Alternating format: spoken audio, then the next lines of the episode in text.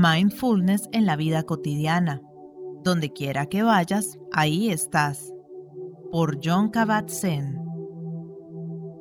Tercera parte. El espíritu de la atención plena. El enfado.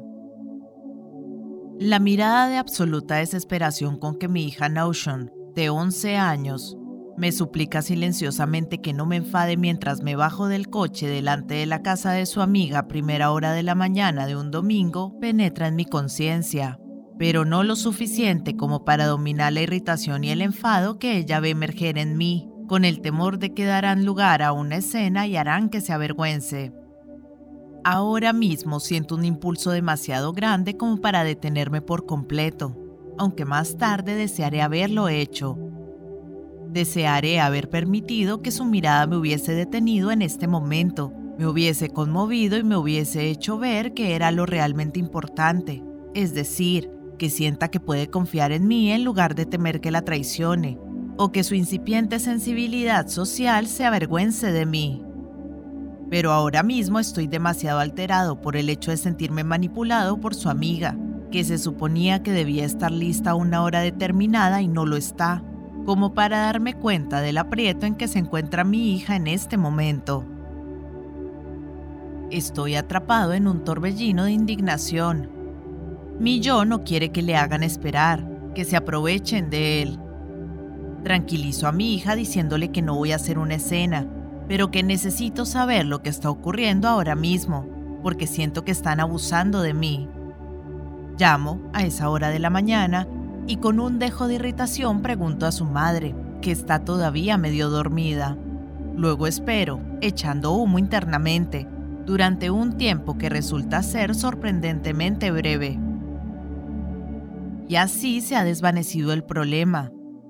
Pero no en mi memoria, que todavía tiene grabada, y espero que siempre la tenga, la mirada en el rostro de mi hija que he sido incapaz de interpretar lo suficientemente rápido como para estar plenamente presente para ella.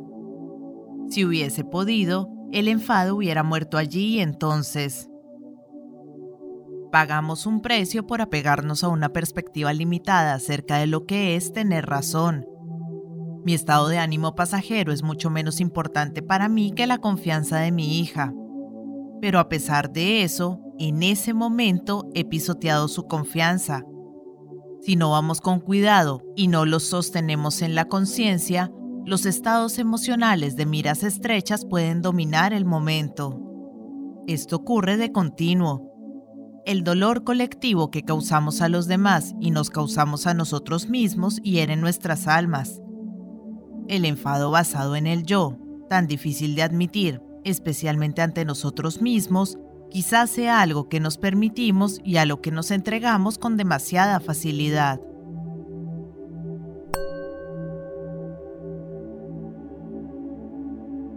Lecciones de los platos de los gatos. Detesto encontrar los platos de los gatos en el fregadero de la cocina junto con los nuestros. No sé por qué esto me molesta tanto, pero me molesta. Quizás se deba al hecho de no haber tenido ninguna mascota de niño. O quizá que pienso que constituye una amenaza para la salud pública, virus y cosas similares, vaya. Cuando decido limpiar los platos de los gatos, primero lavo los nuestros para dejar despejado el fregadero y luego los de ellos. El caso es que no me gusta encontrarme los platos de los gatos en el fregadero, y cuando ocurre reacciono de inmediato. Primero me enfado. A continuación, el enfado se vuelve más personal y lo acabo dirigiendo a quien quiera que piense que es el culpable, que suele ser Mila, mi mujer. Me siento herido porque no respeta mis sentimientos. Le he dicho en infinitas ocasiones que no me gusta encontrarme los platos con comida reseca allí, que me da asco. Le he pedido lo más amablemente que sé que no lo haga, pero con frecuencia lo hace de todos modos. Piensa que es una tontería y que estoy actuando compulsivamente, y cuando va con prisas simplemente deja los platos de los gatos en remojo en el fregadero. Mi descubrimiento de los platos de los gatos en el fregadero puede terminar en una calorada discusión, en gran parte porque me siento enfadado y herido, y ante todo, porque tengo la impresión de que mi enfado y mi dolor están justificados, porque sé que yo tengo la razón. Los platos de los gatos no deberían estar en el fregadero, pero cuando lo están, el proceso de construcción del yo llega a ser muy intenso para mí. Recientemente he advertido que esta situación no me saca tanto de quicio. No es que haya hecho nada concreto para intentar cambiar mi forma de relacionarme con ello. Sigo sintiendo lo mismo con relación a que los platos de los gatos estén en el fregadero, pero de algún modo también veo toda la situación de un modo distinto con una mayor conciencia y con mucho más sentido del humor. Ahora, cuando ocurre, y sigue ocurriendo con una frecuencia irritante, tomo conciencia de mi reacción en el mismo instante en que tiene lugar y puedo mirarla. Esto es lo que hay, me recuerdo a mí mismo. Observo el enfado mientras empieza a emerger en mí. Resulta que va precedido de una leve sensación de repugnancia, a continuación, noto cómo despierta en mí la sensación de haber sido traicionado, que ya no es tan leve. Algún miembro de mi familia no ha respetado mi petición y yo me lo estoy tomando de una manera muy personal. Después de todo, el resto de mi familia debería tener en cuenta mis sentimientos, ¿no es así? he aceptado el reto de experimentar con las reacciones que tengo ante el fregadero de la cocina, observándolas con gran detalle y sin permitir que determinen mis acciones. Puedo dar fe de que la sensación inicial de repugnancia no es ni mucho menos tan mala. Si permanezco con ella, respiro con ella y simplemente me permito sentirla, en realidad desaparece en un par de segundos. También he notado que es la sensación de traición, de que me hayan frustrado mis deseos la que me pone furioso, mucho más que los platos de los gatos en sí. Así pues, descubro que en realidad no son los platos en sí el origen de mi enfado.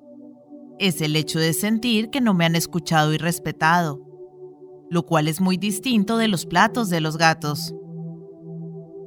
Entonces recuerdo que mi mujer y mis hijos ven todo esto de forma muy diferente piensan que estoy haciendo una montaña de un grano de arena. Y si bien intentan respetar mis deseos cuando los consideran razonables, en otros momentos no les parecen razonables y simplemente hacen las cosas a su manera, quizás incluso sin pensar en mí lo más mínimo. Así pues, he dejado de tomármelo de forma personal. Cuando realmente no quiero que los platos de los gatos estén en el fregadero, me remango y los limpio en ese preciso momento. Si no, simplemente los dejo allí y me voy. Ya no tenemos peleas con relación a esto. De hecho, ahora siempre que me encuentro con esos desagradables objetos en el fregadero, me sonrío. Después de todo, me han enseñado mucho. Propuesta Intente observar sus reacciones en situaciones que le irritan o que le hacen enfadar. Note que el mero hecho de decir que algo le hace enfadar implica ceder su poder a los demás. Tales situaciones son oportunidades excelentes para experimentar con la atención plena. Considere con la atención plena una olla en la que puede meter todos sus sentimientos y emociones y permanecer con ellos, Permita que se cocinen a fuego lento y recuérdese a sí mismo que no tiene que hacer nada con ellos de inmediato, que por el mero hecho de contenerlos en la olla de la atención plena estarán más cocinados y resultarán más fáciles de digerir y comprender. Observe cómo sus sentimientos y emociones son creaciones de la visión que su mente tiene de las cosas. Tal vez esta visión sea parcial, puede permitir que esta situación sea tal cual es, sin querer tener la razón o sin dejar de tenerla?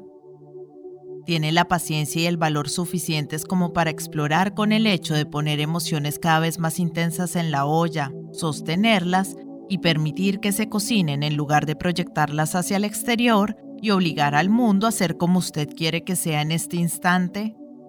puede ver que esta práctica podría brindarle nuevas oportunidades para conocerse mejor y para librarse de puntos de vista muy limitadores, viejos y trillados?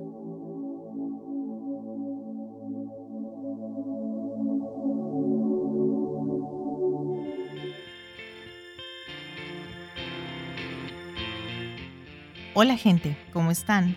Mi nombre es Carolina, yo soy la voz de audiolibros Leyendo Juntos. Este es un hermoso proyecto que pretende poner un poco de buena vibra y felicidad allá afuera, acompañando a las personas en su cotidiano con diferentes tipos de lectura, desde aventura, suspenso, terror, cuentos para niños, autoayuda, meditaciones, en fin, lo que se les ocurra. Espero que hayan disfrutado del audio. Para mí es todo un honor que compartan su precioso tiempo conmigo. Y ya saben, abajo del audio siempre está la famosa y mágica cajita de descripción donde pueden encontrar cosas tan fascinantes como mis redes sociales. Si quieren comunicarse conmigo, si quieren dejarme un mensaje, si quieren preguntarme algo, sugerirme algo o si no les gustó y simplemente quieren quejarse, siéntanse libres de ir y expresarme todo lo que crean necesario. Pero si realmente les gustó el audio y me quieren apoyar, pueden pasarse por YouTube y seguirme y darle un me gusta a todo lo que disfruten. Ya si les caí súper bien, pueden dar una vueltica por Patreon, donde me pueden ayudar como las personas de apoyo y las personas incondicionales que por el valor de uno o dos cafecitos al mes me están apoyando un montón y me ayudan a seguir adelante. Y si vives en Argentina, te dejo los vínculos de Mercado Pago y de Cafecito. Por ahí también me puedes ayudar, si quieres. Quiero agradecerles el haber llegado hasta este momento del audio y espero que nos veamos pronto para pasar el rato leyendo juntos. Muchas gracias. Chao.